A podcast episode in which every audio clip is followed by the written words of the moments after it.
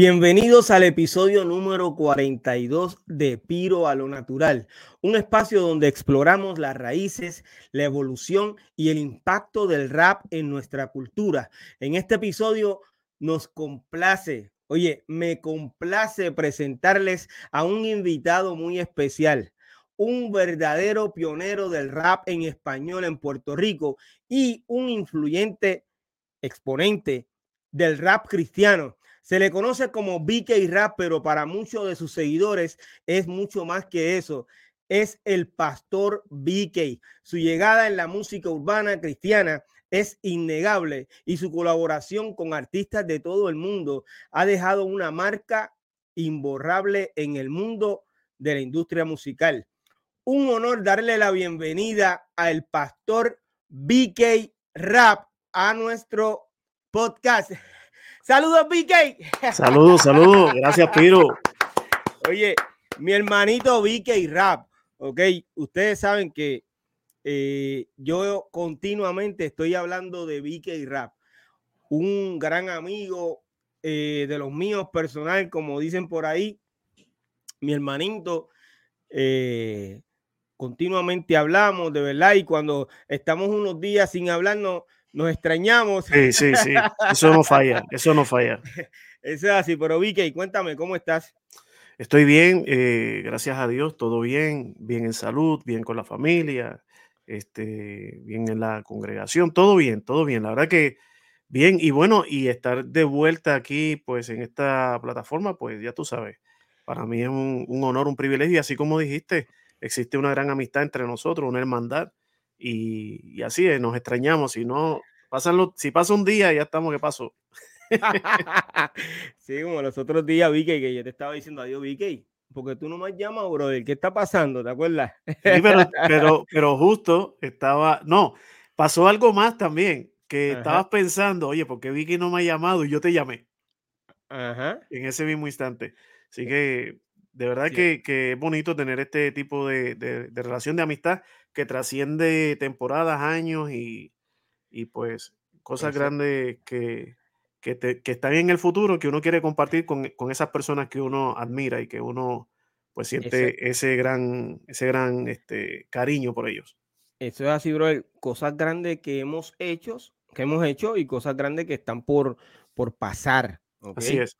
Eh, aquí no ha habido una desunión en ningún momento. Estamos más unidos que nunca, gracias a Dios le damos. y saludamos a todos nuestros compañeros, brother, nuestros colegas de la vieja escuela. Eh, si supieras que estaba hablando eh, hace unos minutos, en el pasado episodio, con un rapero dominicano, Alex X, eh, o Alex X, y él me estaba hablando de, de la vieja escuela de allá del, rap dominicano, brother. Entonces, él está de frente dando la cara por esa, por todos esos colegas que eh, no han sido mencionados en la historia del rap dominicano.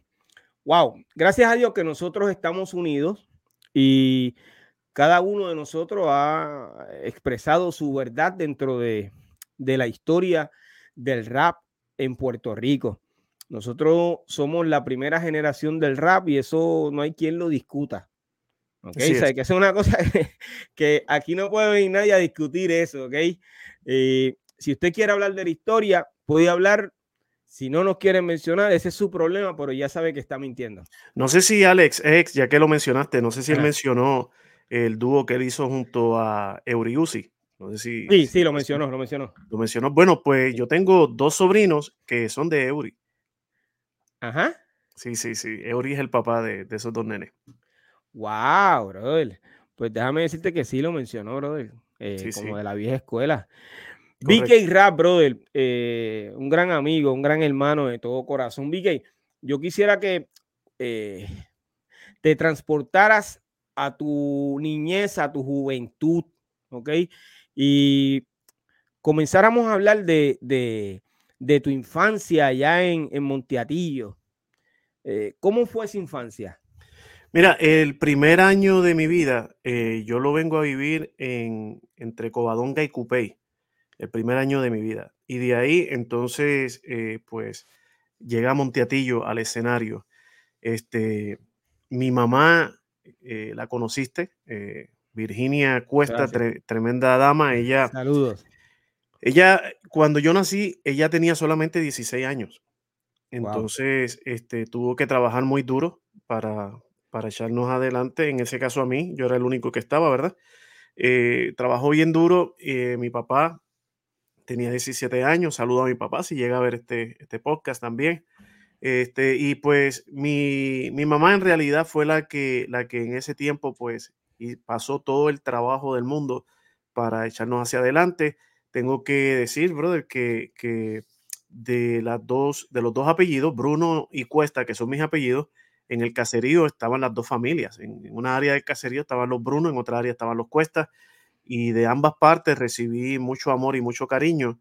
Eh, tengo que, que, highlight ciertas personas y, yo sé que van a ver esto, así que saludos a mi tía Francis, a Enid, a mi abuela, este, también saludos a Jasmine, que, que es de los, de los Brunos, pero estuvo ahí también y, reciban un fuerte abrazo, ¿verdad? Que le doy gracias a, ustedes por haber hecho lo que, lo que hicieron y a mi, a mi tía Purru, que que también Así que gracias, gracias por, por, por ayudarme eh, a vivir una niñez eh, bien bonita. En cuestión de la niñez, hablando de la niñez, después las cosas se va poniendo un poquito más Fíjate, tú mencionaste que en aquel momento estabas tú nada más. ¿Cuántos hermanos son?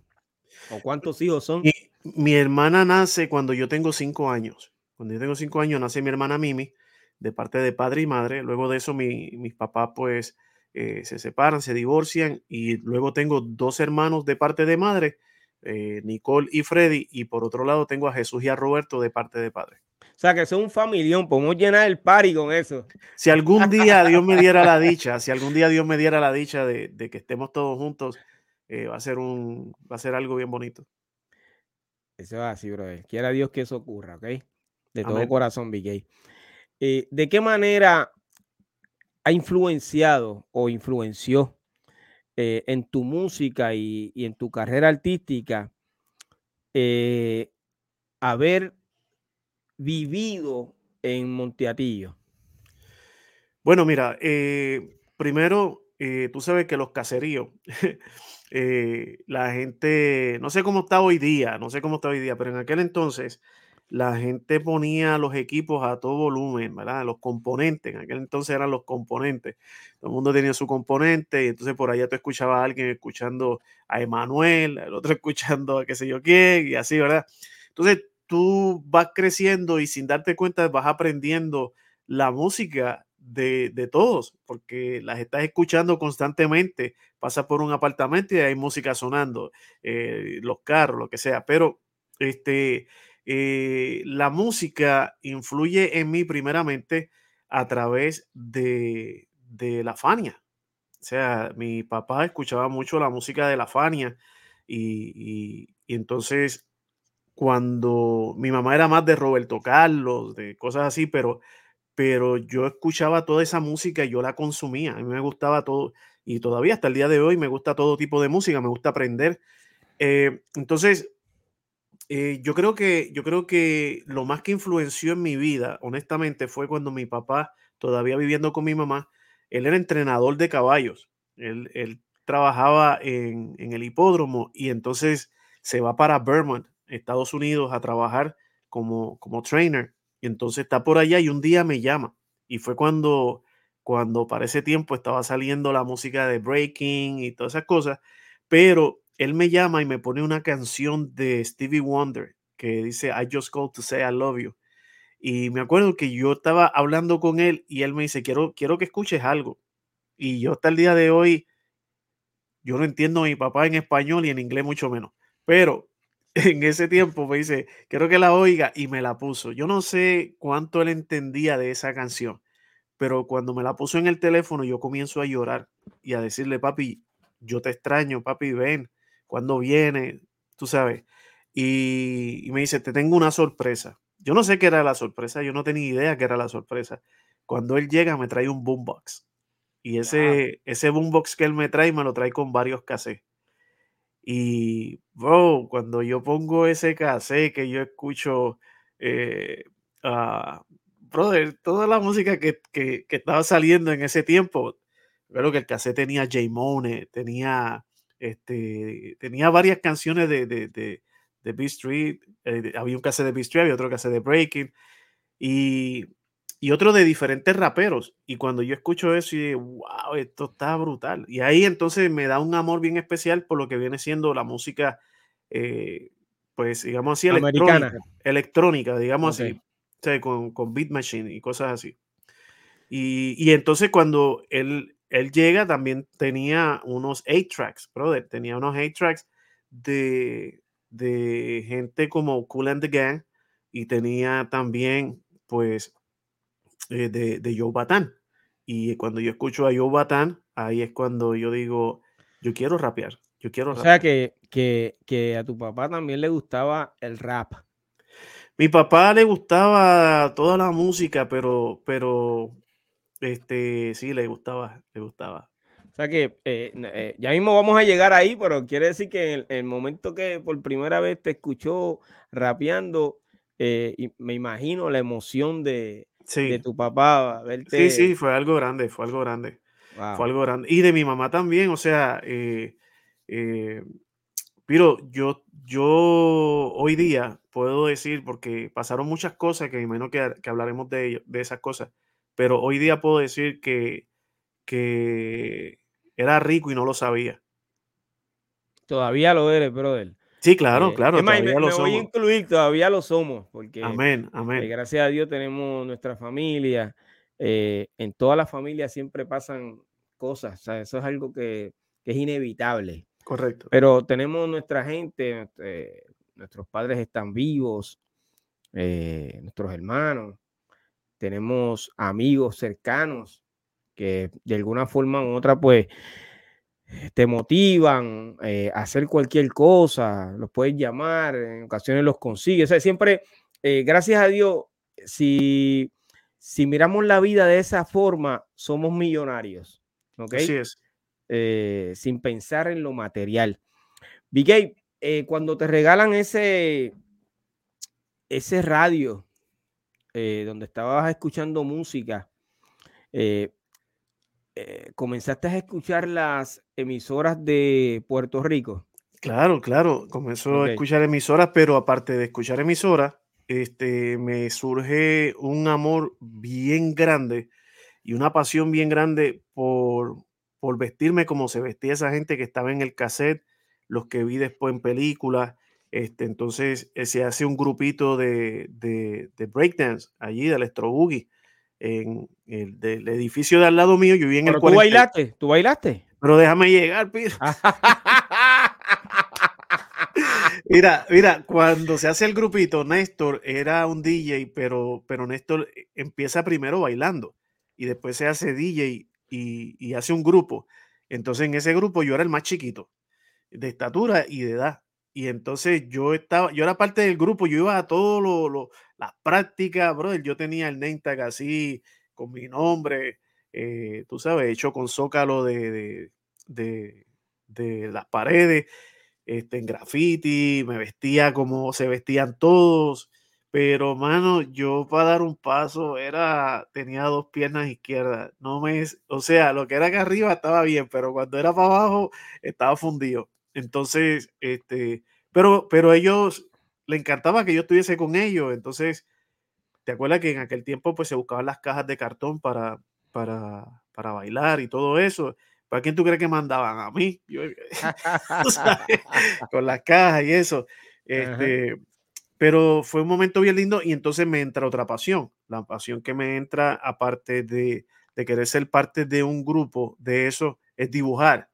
Me, gusta, me gusta, eh, en aquel momento me gustó mucho los graffiti y todas esas cosas. Entonces tengo mi cuaderno, mami se, se gastaba un billetal en Magimarker para que yo hiciera mis dibujitos ahí, qué sé yo qué.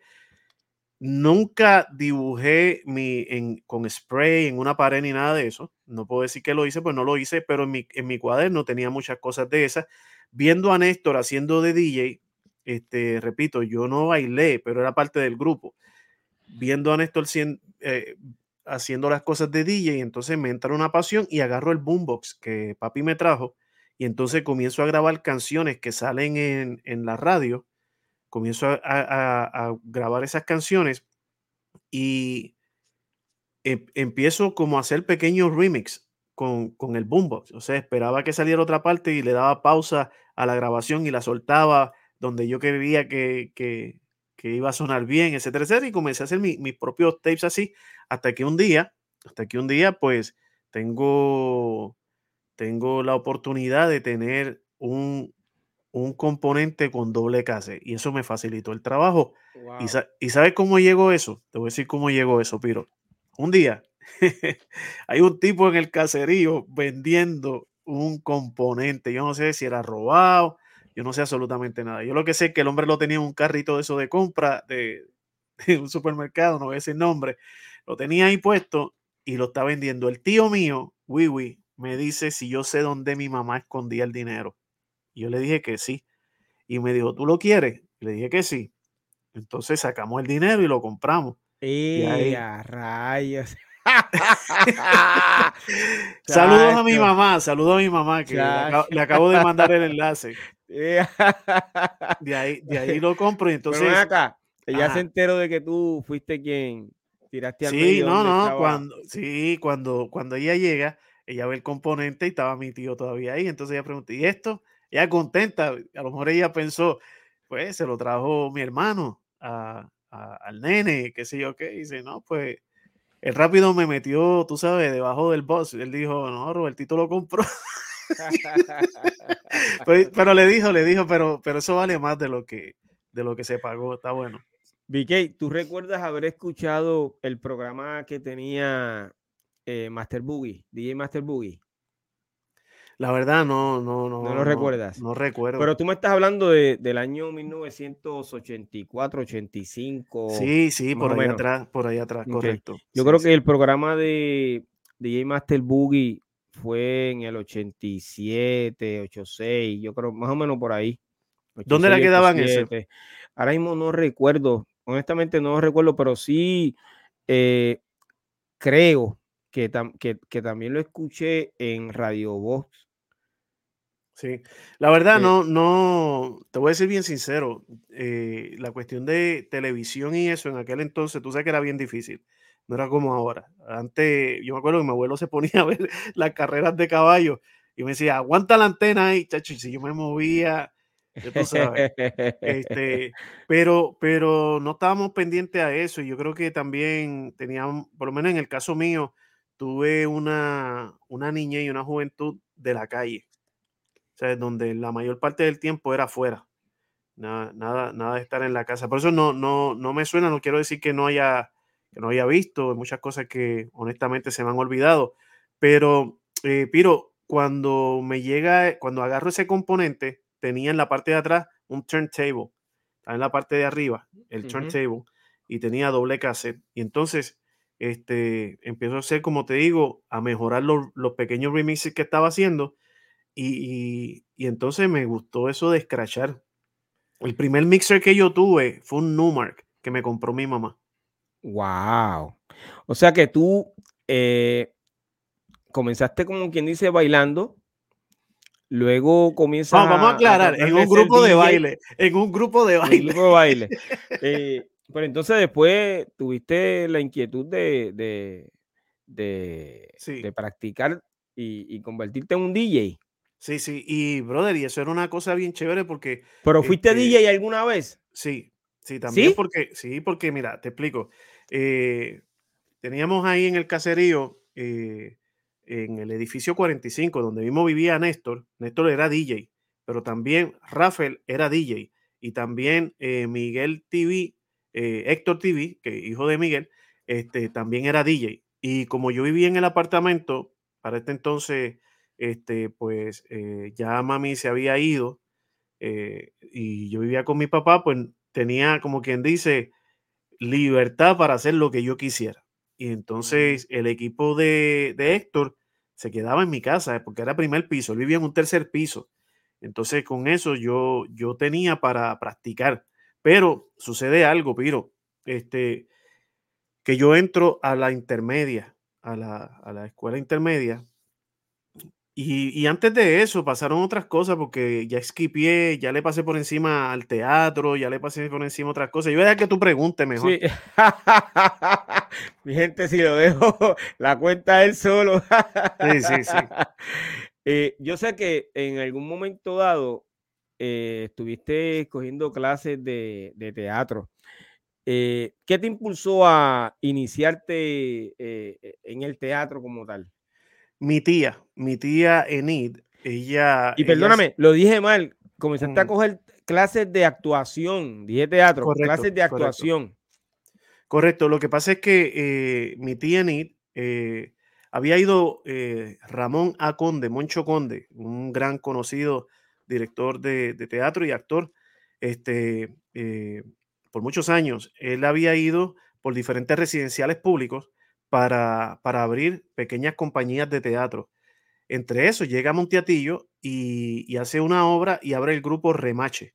Cuando abre el grupo Remache, mi tía se hace parte de ese grupo.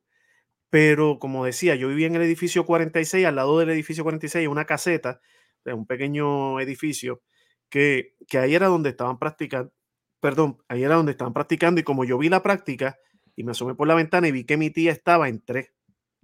Y al entrar, mi tía dice, mira, lo podemos usar para esto, qué sé qué. Y ahí entonces empiezo yo a, a, a enamorarme de la actuación, del teatro y de, y de estar frente a la gente como, digamos así, como figura principal. Porque una cosa es que tú estás en un grupo y estás por ahí escondido y eres parte del grupo, pero no, no, haces nada. Pero estar de frente a la gente, este, eso me gustó. Y, ahí es donde, donde Remache hace varias obras. Yo participo con ellos, inclusive, eh, y este podcast tiene el nombre del caserío al escenario mundial. Una cosa que tú no sabes es que con, con Moncho Conde hago eh, soy parte del elenco de la obra Salí del Caserío. Salí del Caserío. Entonces, eh, soy parte de esa obra. Hice también una obra que se llama Espejo de Justina con mi tía Enid. Eh, estuvimos participando en el Teatro Tapia, éramos solamente ellos dos, estábamos compitiendo con diferentes compañías teatrales. Teníamos un auspiciador, el premio era 10 mil dólares para la compañía que, que ganara en ese momento y nos tocó a nosotros hacer esa obra, Espejo de Justina, escrita por, también por Moncho Conde, y ganamos, ganamos eh, primer premio y justo ahí salí, salimos, fíjate, ambos salimos como premio Mejor Actuación Femenina y premio Mejor Actuación Masculina. Y entonces, pues, eso estuvo para nosotros fantástico, más sin embargo, cuando eso estaba ocurriendo, no solamente yo estaba eh, escribiendo ya, ya yo estaba escribiendo, ya yo había escuchado música, eh, o sea, ya yo estaba inspirándome para hacer, para hacer mi, música, pero aparte de eso, este, obtuve mi propio equipo de, DJ, ya no estaba dependiendo de, del equipo de otra persona. ¿Y cómo lo obtuve? Lo obtuve peso a peso, haciendo cosas ilícitas para poder alcanzar ese dinero. ¿Y ya tenías ahí algunos 16 años? No, menos, menos, menos, menos. Yo vengo a cumplir 16 cuando llego a Orlando. Yo no tenía 16 años todavía. Yo cumplo 16 Entonces, ¿cuándo es que tú en Orlando? Eh, comienzas en el rap y, cómo fue? ¿Sabes? ¿Qué, qué, te dio por meterte a la escena del rap?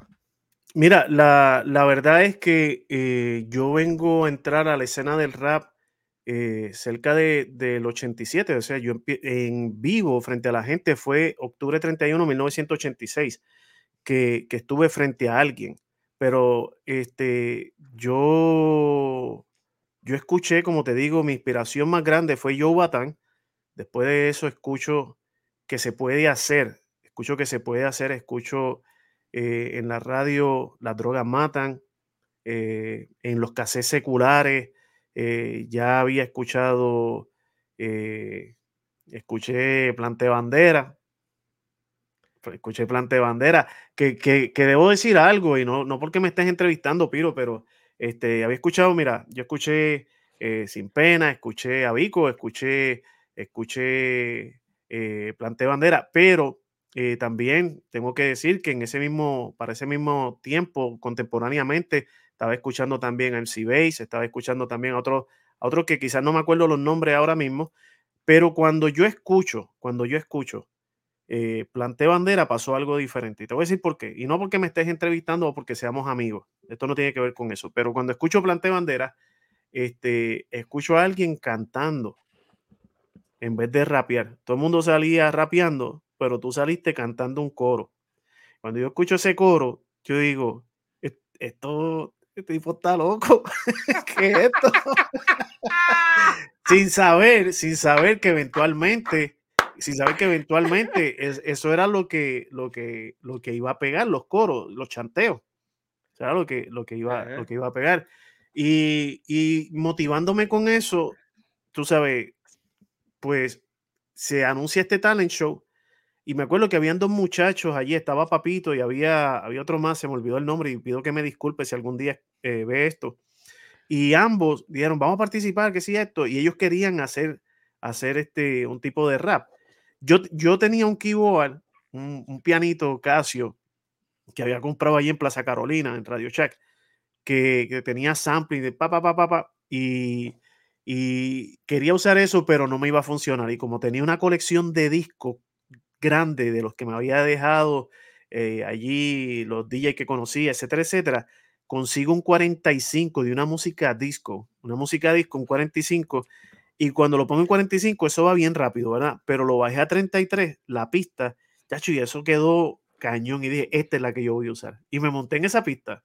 Entonces, cuando salen los otros, perdóname. ¿Cuál es esa pista? No me acuerdo y, si, y quisiera conseguirla, brother, porque, porque fue, fue la que me abrió la puerta, como quien dice, la, con la que me sentí seguro, vamos a decir. Que con, Esa, con esa pista grabaste una canción y fue la que eh, lanzaste en el underground. Correcto, correcto. bueno, eh, de las primeras, sí, de las primeras. Ese se llamó Sin Preocupación. Este, y, y, la razón es que empezaba, mira, pero esa pista empezaba, pam, pam, pam, pam, ya se tardaba un montón y de momento, pam, pam, pam, y de ahí entonces salía.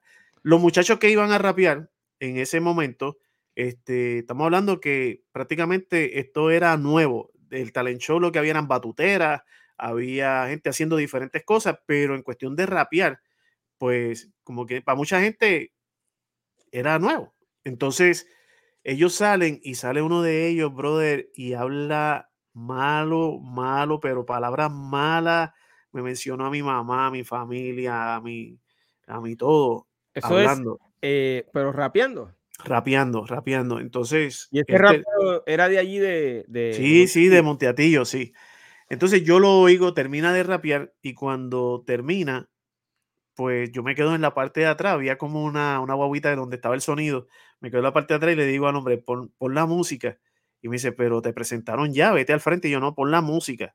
Pon la, porque como acuérdate. Que se tardaba tanto la introducción. Se tardaba tanto y yo estaba paniqueado frente a la gente. ¿Qué voy a hacer ahí?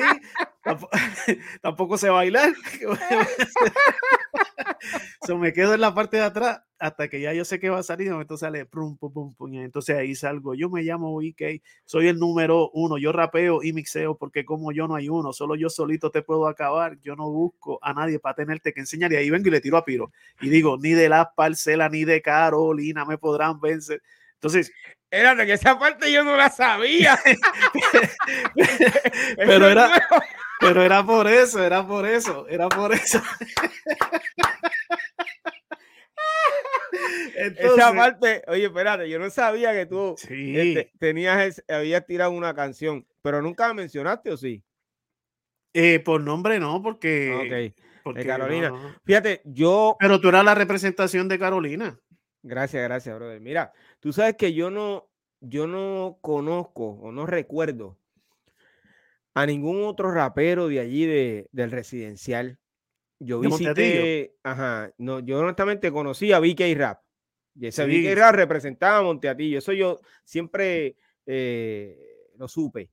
Y el día que fuiste, el día que fuiste, que, que, estuviste en la cancha bajo techo, allí presentándote, yo traté de llegar a ti para saludarte personalmente.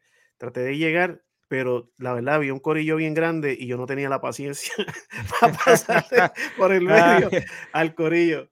Pero sí, no, fueron momentos bien lindos. Qué chévere, man. Eh, ¿Cuántas canciones tú lanzaste en el underground? Wow, yo saqué, saqué esa, saqué electrónica, saqué potencia, eh, saqué cosas horribles. Este, pero mira, eh, y las personas que me están escuchando, eh, no es que esté buscando excusas, pero, pero en mi salud hubo un momento que, que, mi memoria se afectó por causa del azúcar. Y esto es honestamente, y hay cosas que de repente las recuerdo y hay otras cosas que, que me las tienen que recordar, pero honestamente, este, eh, fueron muchas canciones, sacamos, sacamos muchas canciones. Mira, cuando yo iba a los talent shows, esto fue algo, una, un, un, un, buen detalle. Eh, saludo a Pablo, saludo a Carlos, que está por ahí, Carlos Baraja. Eh, cuando, cuando hubo este, en esos talent shows, había también de DJ. Habían DJ que iban al talent show. Pirito DJ, Pirito DJ, este, él era de Jardines del Paraíso, pero, pero siempre que yo iba a un talent show o a un evento de esto, yo lo veía. Y, entonces un día él ganaba casi siempre. Y en el área donde yo estaba, casi siempre yo ganaba, no, era este, no echándomela ni nada de eso, pero en el área donde yo estaba, estoy diciendo, pues, pues casi siempre ganaba. Y un día nos, nos miramos y lo saludé y le dije, ¿te gustaría que, que hiciéramos algo? Y me dijo, sí, dale, vamos a hacer algo. Y de ahí entonces es que es que no, nos juntamos y empezamos a, hacer cosas en la casa de él. Y entonces de ahí sale Vicky Rap and DJ Pirito. De ahí es que surge eso. Este, eh, cuando nosotros cuando nosotros salimos, no salimos como Vicky Ray DJ Pirito, salió como DJ Pirito y DJ Rapper. Decía rapper, porque ¿verdad? nosotros no sabíamos si me iba a quedar rap o rapper. Yo lo único que sabía era que vi que iba a cantar rap. Así fue. Eh, comienzas con DJ Pirito y entonces ahí entras a lo comercial. Estamos hablando que para, acuérdate, salgo por primera vez octubre 31, 86. De ahí en adelante, qué sé yo, vinieron unos meses donde hubo talent show, qué sé yo se despide el año, ya estamos en el 87, de ahí estamos trabajando con Pirito, este, yendo a diferentes sitios, yendo a diferentes lugares, este, puertas se estaban abriendo y todavía no habíamos grabado profesional, todavía no, no habíamos grabado, pero llega un momento en que donde íbamos a los talent shows nos dicen, ustedes no pueden competir, ustedes si quieren pueden ser jueces, pero no pueden competir. Entonces, pues nos sentíamos bien, tú sabes, que nos dieran esa oportunidad de ser jueces en ese sitio. Era como, era como decir, estábamos virales en ese momento. Este, y, y para 1980 y yo entre medio de 87, 88 por ahí, es que es que estamos viendo de que mira, esto quizás pueda llegar más lejos, quisiéramos sonar en la radio, quisiéramos este, hacer esto más profesional, digamos así, más profesional. Recuerdo que para el 88, como mediados del 88, este, Piro me dice, Pirito me dice, mira, vamos a hacer un, demo, vamos a hacer un demo y vamos a, llevarlo a las compañías a ver qué hacen. Y yo, ah, pues está bien. Entonces yo tenía una canción que yo había hecho ya que se llamaba La marihuana y Rosendo. Esa canción ya yo la había hecho y yo había usado una pista de Madonna para, para hacerlo, porque siempre me gustó la música que fuera como alegre. Acuérdate, repitiendo, yo vengo de la influencia de Joe Batán. Entonces la música de Joe Batán era más disco. So, cuando, cuando yo escucho esta música de Holiday de Madonna, la pista, yo le digo a Piro, dame esa pista, yo quiero bregar con eso. Entonces comienzo a trabajar con eso, lo hago. Un día Piro me dice, mira, este, eh, va a haber una, va a haber algo por ahí en, San Juan. ¿Quiere que vayamos? Le digo, pues vamos a ir para allá. Fue antes, fue, fue antes de, de, lo de Madonna, para serte sincero. Y fuimos para San Juan, allí habían, yo creo que tú eras juez en ese tiempo. No, no fui juez, pero fui artista invitado. artista invitado. Eso fue un fin de semana, yo fui, yo salí el domingo. En la Plaza de la Juventud. Sí, me presenté el domingo, sí. En la Plaza de la Juventud allí, y fue que eh, Pirito se había encontrado con Negro y le había dicho, y, de ahí se comunicaron y entonces llegamos hasta allá. Estuvimos allí y allí pasaron unas cosas, unas cosas bien raras que, que bueno, pues que no. Que, que, no, que, no, vas a hablar ahora, eso sería para otro episodio, pero si, que, que, honestamente no la sé, si, ahora no la puedes decir, pero cuando terminemos el episodio tú me llamas y me cuentas qué fue lo que ocurrió. Porque entonces, si analizamos todo lo que ha ocurrido eh, con el rap desde el principio, desde el comienzo, ese, esa generación que nace ahí en los años 80, eh, básicamente eran los que estaban en, esa, en esas competencias, eh, que creo que esa competencia la ganó Bule. La ganó Bule. la ganó, Bule, con, con Fígaro. La ganó Bule y, y, y después te cuento. Ok, entonces, eh, si analizamos lo que ha ocurrido, pues ya yo básicamente creo que sé lo que me vas a decir. Eh, pero nada, vamos a continuar hablando de, la trayectoria musical de BK Rap. Eh, la marihuana y Rosendo tiene una historia detrás de esa canción. Yo creo que mucha gente de esa época, muchos, no todos los que vivieron esa época, eh, nos identifican por cada uno de esos eh, canciones que, salieron en esa época. Correcto. Y cuando hablamos de BK Rap, esa, esa generación menciona la marihuana y Rosendo y hay otra canción. De Wii Despedida. De Wii Despedida. Esa canción, eh, yo personalmente la escuché en la radio, eh, no recuerdo en qué emisora, si fue X100, no recuerdo si fue X100. Sí, sonaba mucho en X100. Pero yo le, yo le escuché en X100. Eh, y la gente, pues, cuando se hablaba de BK Rap y de los raperos de, de esa época, pues, a cada cual tenía la canción que lo identificaba y BK Rap o a BK Rap lo identificaba la marihuana y Rosendo. Háblame de esa canción. Bueno, eh, la marihuana y Rosendo viene de lo siguiente. Lo que, lo que pasa es que cuando está la situación entre mi mamá, mi mamá y mi papá y todas esas cosas, pues eh, yo me quedo viviendo con mi papá. Me quedo viviendo con mi papá. Y, y brother, eh, la escuela donde yo iba era Berwin Intermedia esa escuela estaba limpia hasta el día que yo llegué. Cuando yo llegué, este, se me ocurre a mí llevar cosas que, pues, para que la gente fumara, para que la gente, qué sé yo, yo lo que quería era dinero porque yo quería tener un equipo de DJ. Eso era lo que yo quería. Y me acuerdo que este, tenía cinco dólares que le había pedido a mi mamá, la había ido a ver a Plaza Carolina para que me diera cinco pesos.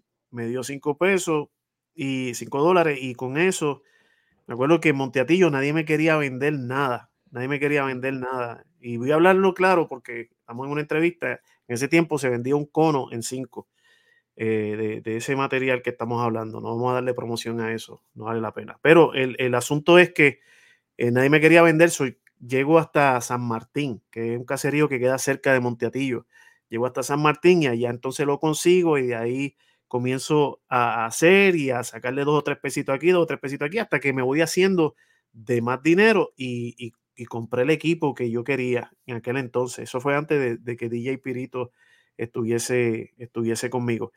So, cuando, cuando eso pasa, pasa algo también, y es que, este, tú sabes, es como el que, el que va el que va, el que va a vender algo, pues usualmente lo prueba antes de venderlo para saber si está bueno. Y entonces eso fue lo que me pasó a mí. Eh, tú sabes, y, me da, me da, lo digo con mucha vergüenza porque no tengo de qué, de qué alardar de eso. Y, por eso digo, si, si mi mamá y mi familia está viendo esto, pues de corazón yo les pido perdón, ¿verdad? Porque este, ustedes no me criaron de esa manera.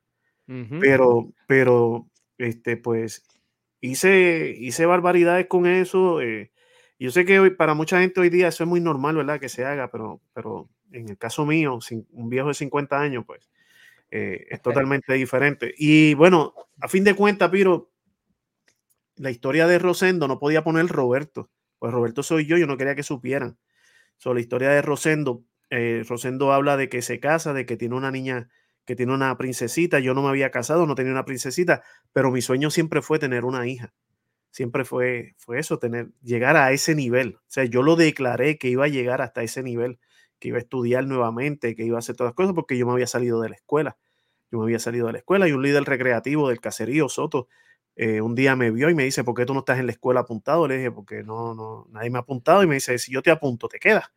Y le dije que sí, él me compró las cosas para que yo, para que yo eh, agarrara el examen este, y cayera en el grado que tenía que caer allá en el caserío. O que tuve gente que en los tiempos de hambre estuvieron para darme comida, en el tiempo de necesidad estuvieron ahí. Yo siempre yo a alguien que, que me bendijera y sobre todo te cuido.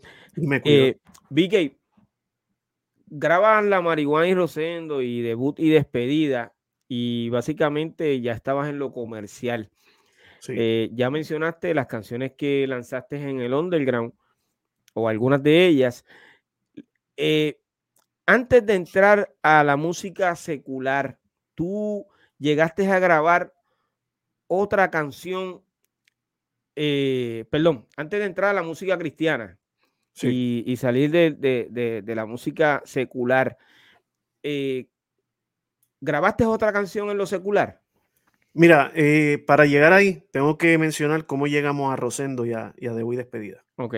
Cuando nosotros vamos a, tú sabes, la calle Serra es donde estaba el corillo de los, iba a decir de los ladrones, pero no, estaba, el, estaba, el, corillo ahí de, de las casas disqueras este, cuando nosotros eh, llevamos el demo, eh, primero pasamos por BM, todo el mundo llegaba ahí primero. Pasamos por allí y estaba la casa llena, me acuerdo. Y conocí varias gente, inclusive conocí a Jimmy ahí, conocí varias personas de los que estaban ahí. Pero llegamos más adelante, donde estaba Ponte, que estaba al lado, estaba justo al lado. Y llegamos a Ponte y ahí el señor Mena nos recibió y, entonces cuando escucha lo que nosotros le llevamos grabado en la sala de, de Pirito, él dice, mira, esto se oye bien, pero esto hay que grabarlo profesional. Consigan quien, quien les haga la música y nosotros vamos a pagar todo este, para que ustedes graben profesional. En ese momento nosotros pensamos, ¿y cuánto nos toca? ¿Qué va a ser nuestra ganancia? Nosotros no pensamos nada de eso. Solo dijimos, wow, se nos dio, se nos dio la oportunidad para grabar. Ahí es cuando nos comunicamos con Playero. Playero estaba haciendo este, música, pues, eh, para, para, para bastante gente en ese momento. Y Playero dice, yo no tengo problema en hacerle la música a ustedes, pero yo no tengo la máquina. La máquina tienen que pedírsela a Bruli. Pues como ya conocíamos a Bruli, hablamos con Bruli, Bruli dice, no hay problema, yo se las presto, pasen y búsquenla. Y yo hacía teatro en el área, eh, cuando estaba con, con, el Gran 15, en el área de las monjas pero en la parte de atrás de las monjas estaba el edificio donde vivía Bruli. Este, no me acuerdo cómo era que se llamaba, si era la Gladiola. No recuerdo el nombre. La, cuestión es que llegó allá, pa, buscó la máquina, que sé y entonces se comienza a trabajar la música. Nosotros grabamos en Ochoa, en Ochoa Recording Studio, ahí fue donde se grabó ese disco. Sale el disco, estamos sonando en la radio, estamos haciendo muchas cosas y mi mamá se comunica conmigo. Y mi mamá me dice, este, eh, papi, yo voy a, a pasar por allá, por el caserío, para despedirme. Y ahí es cuando, Piro, este, mi mamá llega a, a, Monteatillo para decirme que se iba a mudar para la Florida. Y yo le dije a ella, le dije a ella que, que, me, que me gustaría irme con ella. Yo estaba pasando una situación, estaba pasando una situación en aquel entonces, digamos así, amorosa, y mi mamá me dice, pues tú te quieres ir, está bien, vente tú. Y, primero me dijo de a ver qué hago y después me dijo que sí, que me fuera con ella. Y me fui. Mientras estaba todavía sonando la música en la radio y qué sé yo qué, yo me desaparezco. Y llego a la Florida. Wow. O sea que no pudiste continuar promocionando esos temas aquí en Puerto Rico. No, había ido al Canal 6, había ido a, al show de las 12, pero no, no fui a más nada, fue lo único que hice. Eh, en, cuanto, en cuanto a eso, llego a Orlando y cuando llego a Orlando, entonces quiero hacer lo que estaba haciendo en Puerto Rico. Tan pronto yo llego a Orlando, no había nadie en Orlando. Recuerda que no estaban las redes sociales tampoco. Este, si, si, se escuchaba algo, se escuchaba porque tú compraste la música, no era tampoco porque le, eh, estaba YouTube y lo bajaste y estaba streaming o lo que sea. Sí, sí. Entonces llego a Orlando y lo primero que hago es visitar a todas las emisoras de radio. O sea, eh, que eran dos, habían dos, 11Q y, y la 1270. Y llego a donde ellos y le digo quién yo soy y entonces ahí se comunica conmigo este, Jorge Mier era el, que tenía el dueño de esa emisora, el papá de él, y me dice, hazme un jingle para la emisora. Y yo, ah, pues está chévere. Entonces yo vengo y le hago un jingle en el estudio de ellos. En el estudio de ellos le hago un jingle de la emisora. Después hay una compañía que hace hojalatería y pintura. Y llamaron, mira, ese muchacho nos gustaría que nos hicieran. Y entonces se empieza a regar la voz hasta que recibo una llamada de René Plasencia. René Plasencia era el organizador de la, de la fiesta Medina esta fiesta que se hacía bien grande en Orlando, no sé si todavía hasta el día de hoy lo hacen, y me llama y me dice, me gustaría que tú participes, perdonen, me gustaría que participes en, en, la fiesta Medina. Y, brother, yo dije, pues está bien, pero yo no sabía que ese evento era auspiciado este, por, por compañías grandes, ¿tú me entiendes? De cerveza, de cable TV, de, de seguro. Yo no sabía nada de eso. Ahí me pagan lo mío, yo participo brother, y de ahí comienzan las llamadas para que yo fuera este, a los diferentes clubs. Ahí es donde, digamos así, conozco, conozco este, eh, músicos, conozco más gente, etcétera, etcétera. Pero un día, mientras aún así yo estoy haciendo todas esas cosas, este, me invitan a la iglesia. Wow. Quiere decir que de ahí en adelante entonces cambia todo tu pensamiento, cambia tu vida y comienzas eh, a cantar rap cristiano. Mira, Piro, cuando, cuando me hacen la invitación a la iglesia, yo no quería ir. Yo no quería ir a la iglesia. Y, ¿Para qué? Eh, tengo un, un, amigo, se llama Nelson Otero. Nelson Otero estaba yendo a la iglesia y Nelson me dice, mira papá, yo te voy a decir algo era mayor que yo, me dice, te voy a decir algo, vamos a la iglesia, tú necesitas a Cristo. Y yo, no, chacho, olvídate de eso, yo no quiero saber de Dios. Y él viene y me, acuerdo específicamente que hizo así con el puño. Me dice, ahí me dan ganas de darte este puño en la misma cara para que tú busques de Dios. así, era broma, pero estaba en serio. Era broma, pero estaba en serio. Y nada, decía que no. Un día otro, otro amigo me invita a la iglesia y cuando voy a la iglesia, esta vez dije que sí. Cuando voy, el pastor que estaba predicando, eh, todo lo que estaba hablando era como si supiera mi vida. Creo que ahora mismo aquí en este, en este podcast, pero espero que me disculpes por esto, pero hay cosas que yo he omitido, muchas cosas que he omitido por causa de que no quiero que nadie específica, más que todos mis familiares, se sientan mal eh, por, por algo que yo, dicen que la percepción es una realidad y mi percepción quizá no era la percepción de ellos en cuanto a las cosas y lo menos que yo quiero es ofender a alguno de, mis seres amados. Este, entonces, cuando voy a la iglesia, lo que estaba predicando el pastor era como si alguien le hubiese dicho toda mi vida, aún lo que yo no dije aquí. Y me acuerdo que me sentí incómodo, me sentí incómodo, estaba, estaba loco por irme, brother. Y yo estaba sentado en la parte de atrás, sentado en la parte de atrás, me quiero ir y de momento, este, digo, me voy a ir me levanto y es justo cuando el pastor dice, en ese momento, si alguien recibió esta palabra, que pase al frente, brother, y en vez de caminar para la parte de atrás, que era donde estaban las puertas, comienzo a caminar para el altar y yo mismo estoy pensando, pero ¿para dónde tú vas? ¿Qué tú estás haciendo? Para, detente. Yo me estoy, en mi mente, yo tengo una batalla conmigo mismo porque yo no quería llegar hasta allá. La cosa es que llego hasta allá, pero yo estoy pensando, yo estoy diciendo, bueno, que por mí si va a orar alguien, que ore cualquier persona menos el chismoso este que sabe toda mi vida. Que ore cualquiera. Me acuerdo, Piro, que cerré los ojos y cuando cerré los ojos, tú sabes, uno viniendo del caserío, tú no lo puedes tener cerrado por mucho tiempo. Cerré los ojos y de momento los abro y cuando miro para abajo veo los zapatos del que estaba predicando, del que estaba, que sabía mi vida. Y yo digo, ay, en mi mente dije, estoy frito, estoy frito ley aquí. Y me acuerdo que puso su mano en mi pecho y me dijo estas palabras, me dijo, yo soy tu Dios, yo te amo, yo nunca te he dejado solo. Y luego de eso me dice, así te dice el Señor, soy tu padre, soy tu padre, nunca te he dejado solo. Y cuando me dice, así te dice el Señor, yo sentí por dentro, yo sentí por dentro, y esto siempre lo digo de esta manera porque así fue. Si nosotros agarramos una botella de cristal y le ponemos papeles y le ponemos tape y la rompemos, lo más probable se quede la silueta de, porque le pusimos un, la forramos, ¿verdad? Pero por dentro va a estar rota.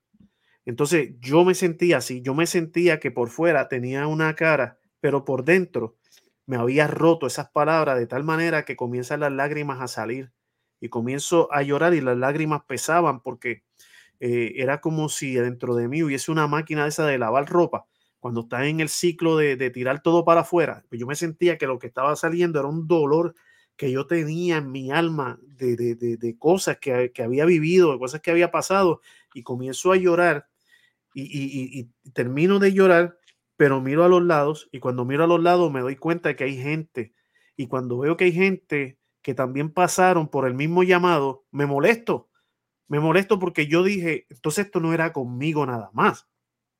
Esto no era conmigo nada más. Esto era con ellos también. Entonces, ¿qué yo estoy haciendo aquí al frente? Fíjate, todavía, aunque estoy sintiendo lo que estoy sintiendo, yo quería que fuera más personal entre Dios y yo. En ese momento, yo quería que esto era yo, él y yo, punto. Me acuerdo que eh, el pastor dijo, terminó la oración y dijo, amén. Y ahí es cuando me cae el 20 que yo digo, eh, a rayo, yo tengo que volver para la silla. O sea, que tengo que dar la cara a la gente que se quedó ya yo había salido en fiesta, ya la gente me conocía en Orlando, había salido en periódicos. Hay un periódico, yo creo que te mandé, que decía, llega el rap con ímpetu a la ciudad de Orlando en la voz de Vicky Rap. O sea, eh, ya habían muchas cosas que, que ya la gente sabía quién yo era. Y yo estoy pensando, ¿cómo yo voy a mirar a esta gente? Entonces, para colmo, yo, yo caminaba con ese guille del caserío, ¿sabes? Que, como que un, un brinquito en, en, en una pierna. Después de cada paso. Sí, entonces cuando me pasa eso, cuando me pasa eso, este, eh, que me volteo para caminar hacia, hacia la gente, se me olvidó de qué pierna era que yo cogía. Yo, iba como un soldadito, así derechito. Llego al, al, al, al, asiento y cuando llego al asiento, este, estoy diciendo en mi mente, bueno, ahora que se vaya, antes de que se vaya todo el mundo, me voy a ir yo. So, me paro otra vez, salgo, el amigo mío que está conmigo se monta conmigo en el carro, yo lo prendo, era un carro viejísimo, brother, que, que, que yo tenía, no era que era tan viejo, era que estaba malo. Eh, y entonces cuando le doy para prenderlo, piro, el carro no prende. Soy yo rápido, abro el bonete, lo único que yo sé es mover los cables de la batería, muevo los cables de la batería, le digo al hombre, dale, chacho, y no, no, no prende. Y la gente empieza a salir, piro, de la iglesia. Y los hermanos de la iglesia me decían, ¿estás bien? Yo sí, está todo bien necesita ayuda, no, está todo bien. Entonces, porque el orgullo es lo peor que puede tener el ser humano. Eh, y, eso es algo que, que, pues, lo tenía, pero, pero grande. O uno se creía que era la última Coca-Cola del desierto. Y entonces la gente va saliendo y no, está todo bien, está todo bien, está todo bien, hasta que se va el último. Se ve el último y yo estoy ahí quedado. Pudo haber venido alguien a ayudarme, pero yo no recibí la ayuda. Me acuerdo que la batería ya estaba casi agotada, no quería, no quería prender el carro y me paro frente a la iglesia. Cuando paro frente a la iglesia hay una cruz y yo vengo y miro la cruz y le digo, si tú verdaderamente existes, préndeme la porquería esta. Cosa que no le recomiendo a alguien que haga, no debemos retar a Dios. Pero en ese momento yo lo hice. Le dije, si tú verdaderamente existes, préndeme la porquería esta. Y cuando miro al muchacho, le digo, dale a ver. Todavía yo no había llegado al carro. Digo, dale a ver. El carro prendió como si fuera del año. Wow. Y en ese momento me monto al carro y ya yo no quiero ni mirar para el lado porque acabo de tener un encuentro divino con Dios. Donde Dios me mostró quién era Él. Y, de ahí, entonces, Dios me da una canción que me la había dado justo en Puerto Rico, todavía yo no había salido, pero yo la había guardado. La canción se llamaba Dios estuvo conmigo, que fue grabada en el 89, esa canción. O sea, no grabada, escrita. La escribí en el 89, Dios estuvo conmigo. Ahora yo chequeo los cuadernos y la busco. Y cuando veo la letra de esa canción, me doy cuenta de que, de que wow, ya Dios estaba trabajando conmigo. O sea que aún el viaje hacia la Florida no fue un plan de mi mamá, es que había un propósito detrás de eso y era que yo tuviera un encuentro con él. Entonces, 1991 grabo mi primera producción cristiana. 1991 y esa producción se titula.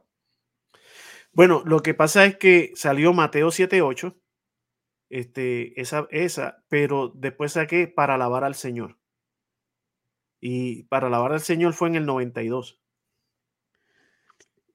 Y Mateo 7.8 fue la que, la que eh, saqué con tres canciones. Y eso básicamente ya en ese año estaban haciendo CDs. Había CDs, pero yo no hice CD, yo hice cassette.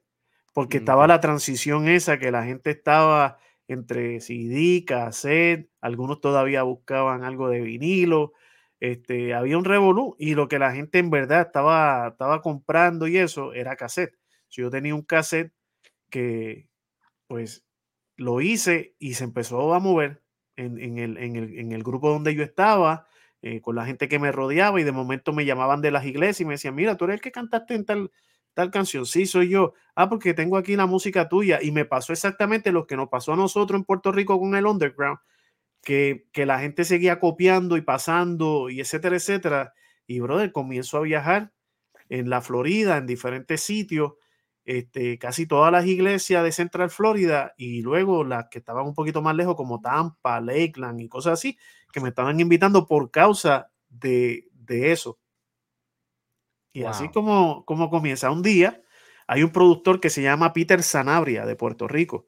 Peter Sanabria, muy conocido, eh, productor eh, eh, musical, este, y Norberto Rodríguez, y ellos van para Melbourne, Florida, para contratar a una persona.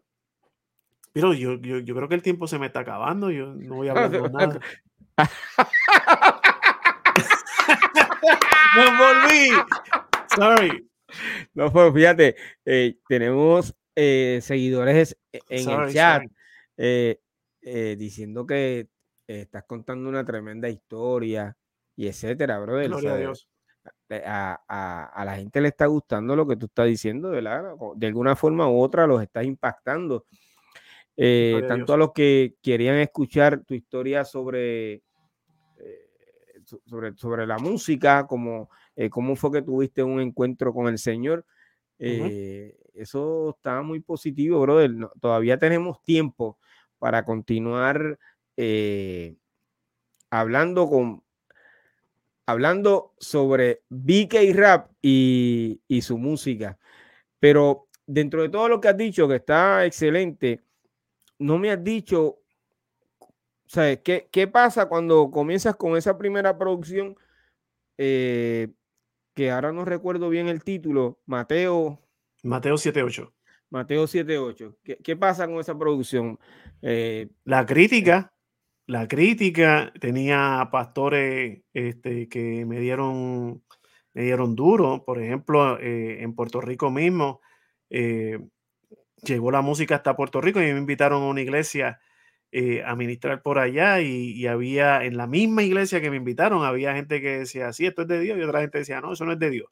Y, y cosas así, comienzo a vivirlas desde temprano, pero en el 92, en, el 92, que cuando llega cuando, cuando sacó este eh, para alabar al Señor, sacó para alabar al Señor, eh, se empieza, ese sí se corre por todas partes porque consigue un distribuidor y el distribuidor distribuye eso por un montón de sitios y entonces ahí este, me dijeron hijo del diablo, me dijeron este, que yo era un apóstata, me dijeron tantas cosas y honestamente nadie de ellos, de los que me dijeron así, sabían de dónde yo había venido y el agradecimiento que yo sentía por Dios por, por el lugar de donde, de donde me sacó. No estoy hablando específicamente del caserío, saludo a toda la gente linda del caserío.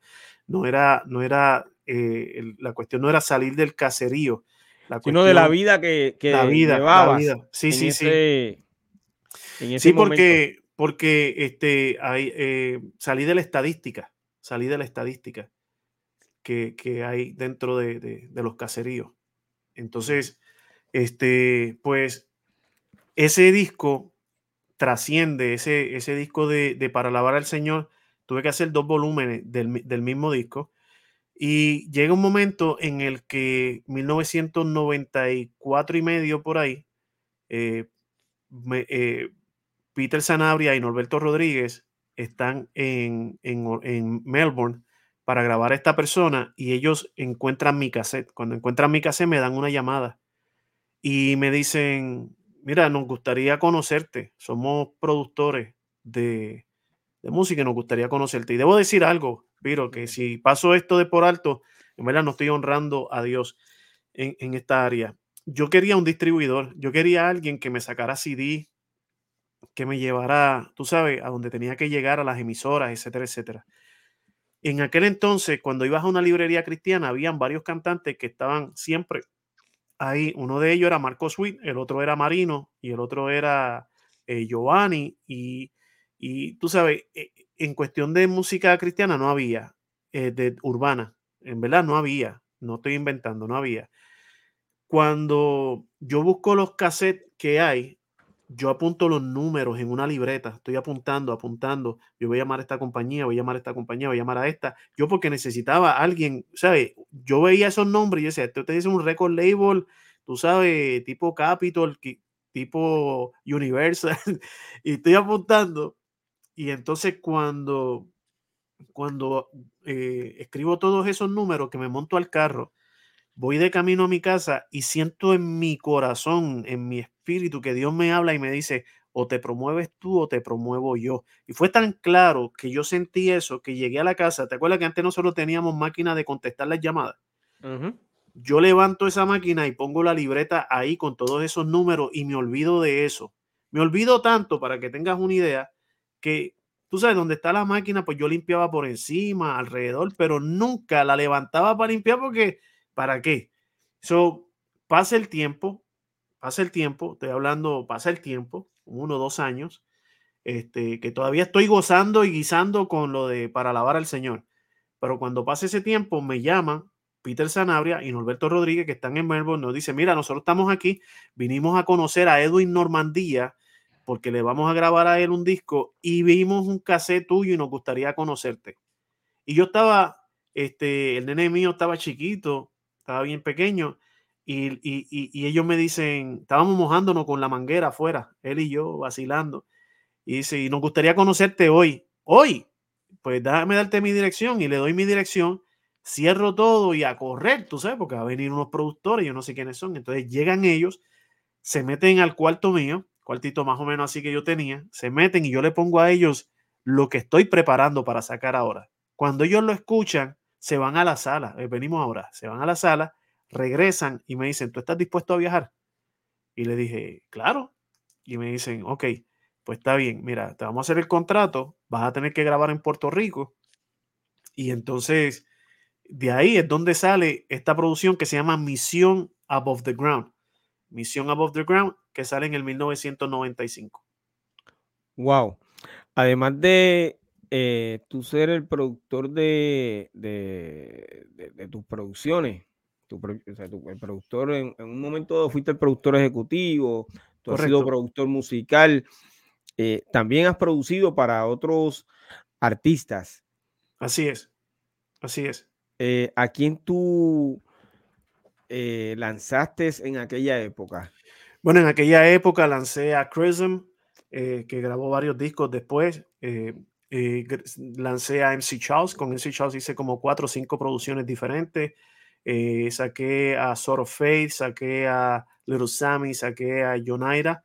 Hicimos una producción que se llamó Contra las Tinieblas Live. Fue el primer CD que se hizo con ambiente en vivo, este tipo como hacían los underground, así mismo, pero, pero totalmente cristiano. Eh, una cosa que me pasó cuando, cuando me antes de que continúes eh, contándome esa anécdota, eh, mencionaste un rapero, MC Charles. Correcto. MC Charles. Yo he escuchado una historia, no de él precisamente, no creo que, porque no, no reconozco bien su, su voz y si él, es si él es el que ha estado hablando en, en, en esas entrevistas, porque las he escuchado por radio, donde hablan de los primeros raperos y mencionan a este rapero como si fuera el primer rapero que salió en la música eh, de rap cristiano, sí. Si tú eres, si tú fuiste el productor de este eh, rapero, ya tú estabas ya tú estabas grabando hacía rato, por lo que tú me estás contando, ya tú habías tenido dos, tres producciones antes de convertirte en productor ejecutivo eh, de estos artistas. Sí. ¿Sí? Mira, la relación con MC Charles y mía, nosotros somos amigos. Nosotros somos, somos amigos, somos hermanos. Este, cuando sí Charles vivía en la calle de atrás, de donde yo vivía. Cuando yo estoy haciendo lo mío, un día me toca la puerta, me lo presentan y me dice, yo, yo también este, quiero, quiero hacer lo mismo, o sea, quiero rapear así y grabar en algún momento. Y dije, mira, este, te voy a decir algo, Charles. Las puertas que Dios me abra son las puertas que yo te voy a ayudar para que tú entres. Así fue que le dije. Me acuerdo que cuando ya me graban a mí con Misión Above the Ground, la compañía que, eh, por cierto, eh, para que no se vaya este detalle, luego de que ellos me contratan a mí, luego de que van a mi casa y se van, yo levanto la máquina esa de, de el answering machine y saco el cuaderno y cuando saco el cuaderno los primeros dos nombres que estaban ahí en la lista era el de Peter Sanabria y el de Norberto Rodríguez. O sea, Dios me había dicho, o te promueves tú o te promuevo yo. Dejé que fuera Dios y ellos llegaron hasta mi propia casa. O sea, para, para, aclarar ese punto, ¿cómo fue eso? Cuando ya sacamos el disco Misión Above the Ground, ellos se comunican conmigo y me dicen, queremos hacerte otra producción. Y ahí yo le digo, mira, yo tengo una idea, yo tengo una idea. La idea que tengo es que eh, yo le di mi palabra a una persona y, esa palabra que yo di es que yo voy a hacerle una producción en el momento que, que, se me abra la puerta y yo quiero hacerle una producción a este individuo, a MC Charles. Cuando le presento me dicen, bueno, la única manera es que eh, tú seas el productor completo del disco, que tú seas el productor completo del disco, tanto musical como, como, como este, eh, pues musicalmente, musicalmente, pero tiene que decir BK Rap presenta a MC Charles. necesitamos que tu nombre esté ahí. Si tu nombre o sea que el primer disco de este rapero dice BK Rap presenta a MC Charles. Correcto, correcto. La producción se llama Solo tú. Entonces, este, hago la producción. La, es más, hasta la portada del disco, eh, tiré la foto yo porque le tiré la foto en, el estudio mío. Él fue con, un coat amarillo y da, tiré la foto, pa, tiramos la foto. Y así ¿Por qué tú crees que la gente dice que él fue el primer rapero? O sea, ¿de dónde sale esa historia? Si, si la realidad es que tú fuiste su primer productor, le hiciste el primer disco. Eh, ¿De dónde sale eso? Y a mí me gustaría saber por qué si, si, si esa historia está ocurriendo por ahí, eh, ha estado ocurriendo por ahí, eh, este rapero no ha, no ha detenido esa información y haberte dado el crédito de que tú fuiste su primer productor y comenzaste primero que él dentro de la música cristiana. O sea, antes de que, me conteste, eh, son muchos los que han venido aquí a, este canal y han dicho que el primer cassette de rap cristiano que tuvieron en sus manos fue de BK Rap. Lo han dicho eh, uno de los grandes precursores de, la música cristiana en Puerto Rico. Y muchos te señalan como que tú eres el primero. Sin embargo, esa historia de este rapero y, hay otra historia de otro, de otro rapero, pero básicamente que ya conocemos porque yo me doy siempre la tarea de investigar cada una de las de la información que me envían eh, por inbox y demás, o por email, ninguna de esas historias son ciertas. La única que conozco cierta es de tu, de tu comienzo eh, en la música eh, cristiana como rapero y que comenzaste a impulsar y a, y a, y ayudar a muchos de estos raperos que salieron después que tú en, en, en, en la música cristiana. ¿Por qué tú crees que no se ha detenido esa información? Mira, Piro, te voy a decir eh, honestamente, eh, nosotros sacamos una producción que se llamó Los Legendarios. ¿Ok? Tenemos con ustedes las leyendas, pero, pero nosotros sacamos los legendarios. Escuché el tema. En esta producción se hizo una reunión de todos nosotros. Esto es, estamos hablando fuera de en vivo, no, esto es cada uno de nosotros, en el cual se discutió en ese momento por causa de que había personas que, tenían ese, eh, eso, y yo tranquilo, de mira, no pasa nada, lo único que necesitamos es presentar pruebas. Vamos a presentar pruebas y dejar eso claro. ¿Qué pasa? Que cuando no hay pruebas, no, no puede haber cantado en la ducha de tu casa y eso es válido, pero, pero en cuestión de sacar material profesionalmente y tener un disco completo de lo que viene siendo rap, este, no que tampoco hiciste una infusión y de momento en, qué sé yo, qué, metiste un, qué sé yo, un 16 o algo así. No, estamos hablando de una producción completa. Eh, a mí la portada, no la de Para alabar al Señor ni la de Mateo 7.8, pero las próximas dos portadas, tanto la de, la de Misión Above the Ground como la de Contra las Tinieblas Live, esa, esa me las hizo Wiwi. Allá, tú sabes que es puro underground. Este, y, y cuando hicimos esa reunión, pues mira, se, se, dio a entender de que, no, pues en esta canción va a arrancar BK. Esto es dicho por ellos. Esta canción tiene que, tiene que empezar BK por, por esto y esto y esto. O sea, nosotros tenemos, por ejemplo, El Soldado de Costa Rica. Este, sacó una canción que en una parte él dice, yo vengo de la escuela de BK Rap. Este, y es más, déjame parar esto, porque honestamente, eh, aunque la Biblia dice que no tengamos falsa humildad, yo quiero decir que le doy gloria a Dios por haberme dado la oportunidad de haber hecho lo que yo hice. Tampoco voy a descartar que hayan existido otros raperos cristianos en el mismo tiempo. No estoy diciendo eso, estoy hablando de una producción completa cristiana. Eso es lo que, lo que, estoy hablando. ¿Por qué? ¿Por qué personas han tomado el título? A veces se les olvida decir los. Por ejemplo, en el caso de nosotros, cuando nosotros hablamos de los pioneros del género urbano en Puerto Rico, hablamos de todos nosotros pero, pero si yo dijera, pues yo soy el pionero de la música urbana eh, de Puerto Rico, eh, estoy eliminando el los, o sea, esto ha sido un conjunto, ¿me entiendes? Entonces, este, no sé, no sé por qué han hablado así, pero por ejemplo, hay una entrevista, eh, no una entrevista, un podcast que sale Manimonte con Funky.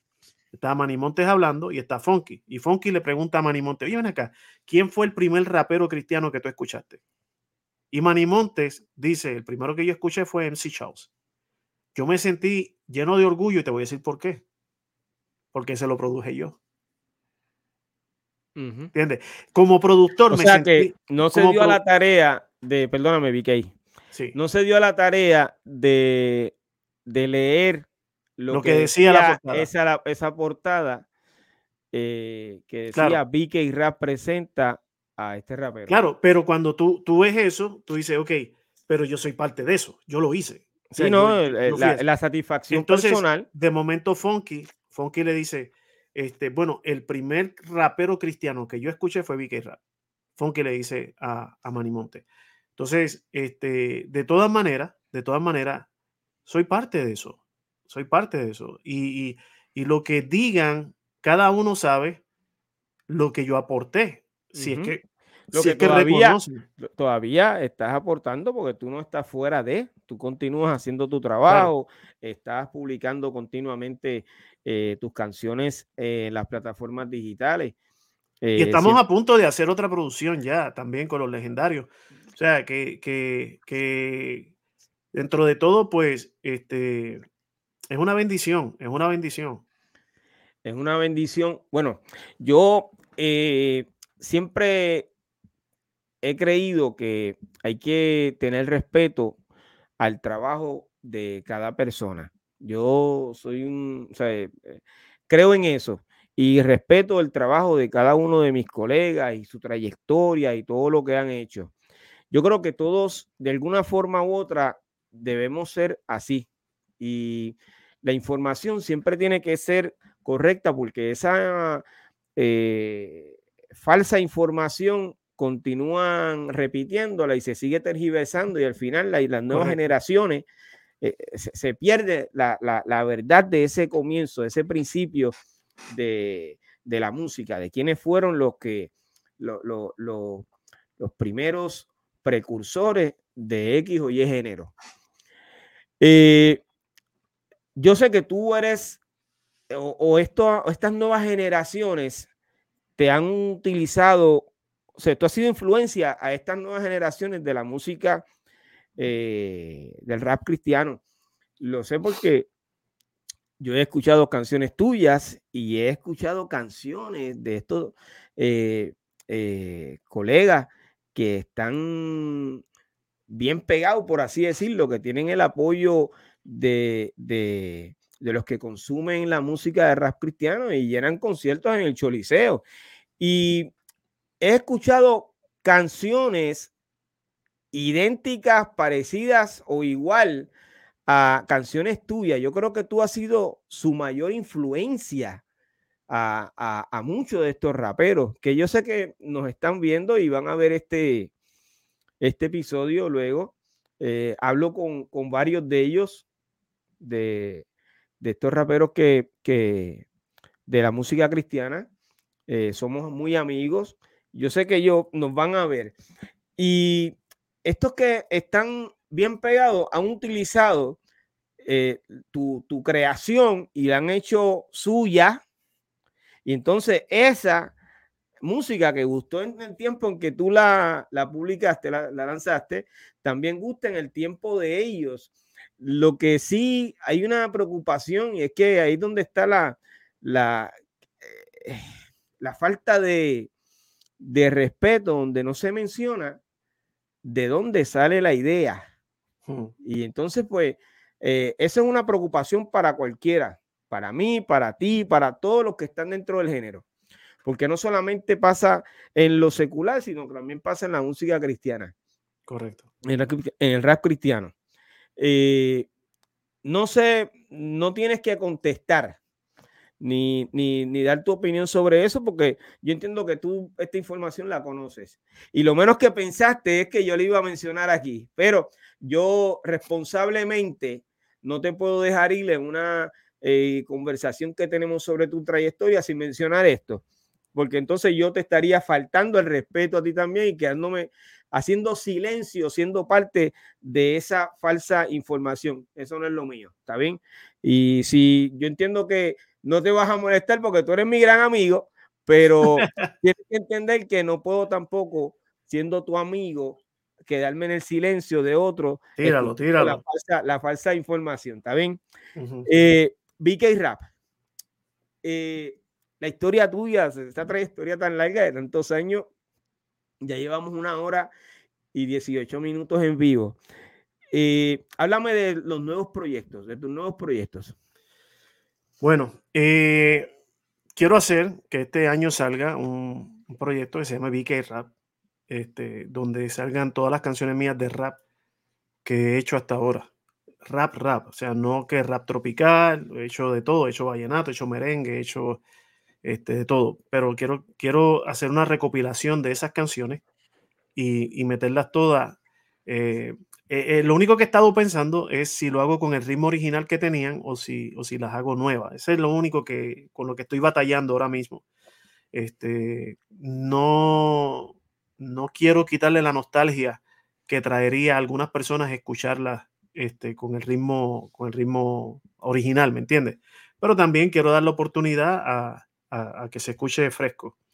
Eh, ese es uno de los proyectos que tengo. Actualmente estoy, estoy saliendo en muchas producciones. En este mes sale una producción que hice con, con Liz Kroll del tema Amado Mío, un tema que es muy conocido. Sale ahora eh, dentro de muy poco.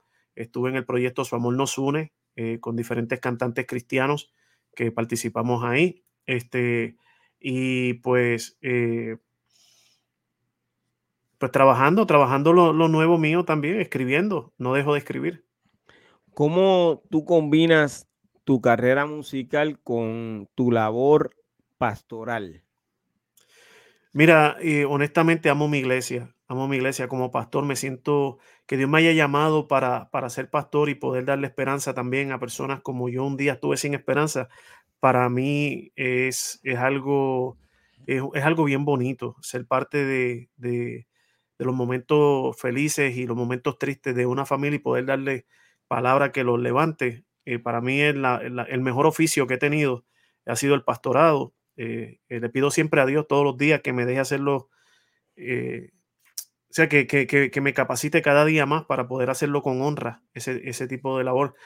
Y a veces pues quisiera salir más, fíjate, a veces quisiera salir más, hacer más gira, etcétera, etcétera pero a veces, y Dios me es testigo, que estoy en una gira y estoy loco por llegar a, la iglesia, a estar acá con mi gente de la iglesia acá y, compartir con ellos. Y, han habido momentos que han pasado cosas bien lindas, fíjate, eh, Piro, ha habido momentos que tengo que ir a un evento, un concierto o, un, o una iglesia para ir a ministrar tanto con la música como con la palabra. Y, brother, se han abierto las puertas y cuando miro que veo la congregación entrando. Digo, wow, eso es un regalo. Para mí eso es un regalo, ver a mi gente entrar y respaldarme. Entonces puedo decir que como pastor soy tan bendecido que al salir tengo gente capacitada que se encargan de todas las cosas y aparte otro grupito que se escapa para ir a apoyarme. Eso está excelente. BK, eh, mano, yo creo que tú y yo vamos a tener que hacer otro, otro episodio que tenga que ver con BK Rap, pero porque de verdad, pues, tengo que dar por terminado ya eh, este episodio. Y gracias, Piro, eh, gracias. ¿Dónde te pueden conseguir los seguidores de este podcast? Bueno, a través de Instagram, BK Rap Oficial, o también de Facebook, eh, donde pongan BK Rap, escriban al lado, qué sé yo, este, música cristiana o algo así, para que para que salga y siempre va a haber cómo conseguirme, pero estamos a la disposición de todos. Eh, y gracias, Piro, por, esta oportunidad nuevamente. Papi, gracias a ti. Eh, de verdad que para mí es un honor eh, tenerte en este podcast de Pirano Natural, hablando sobre la historia del rap y la música urbana. En esta ocasión, sobre tu carrera específicamente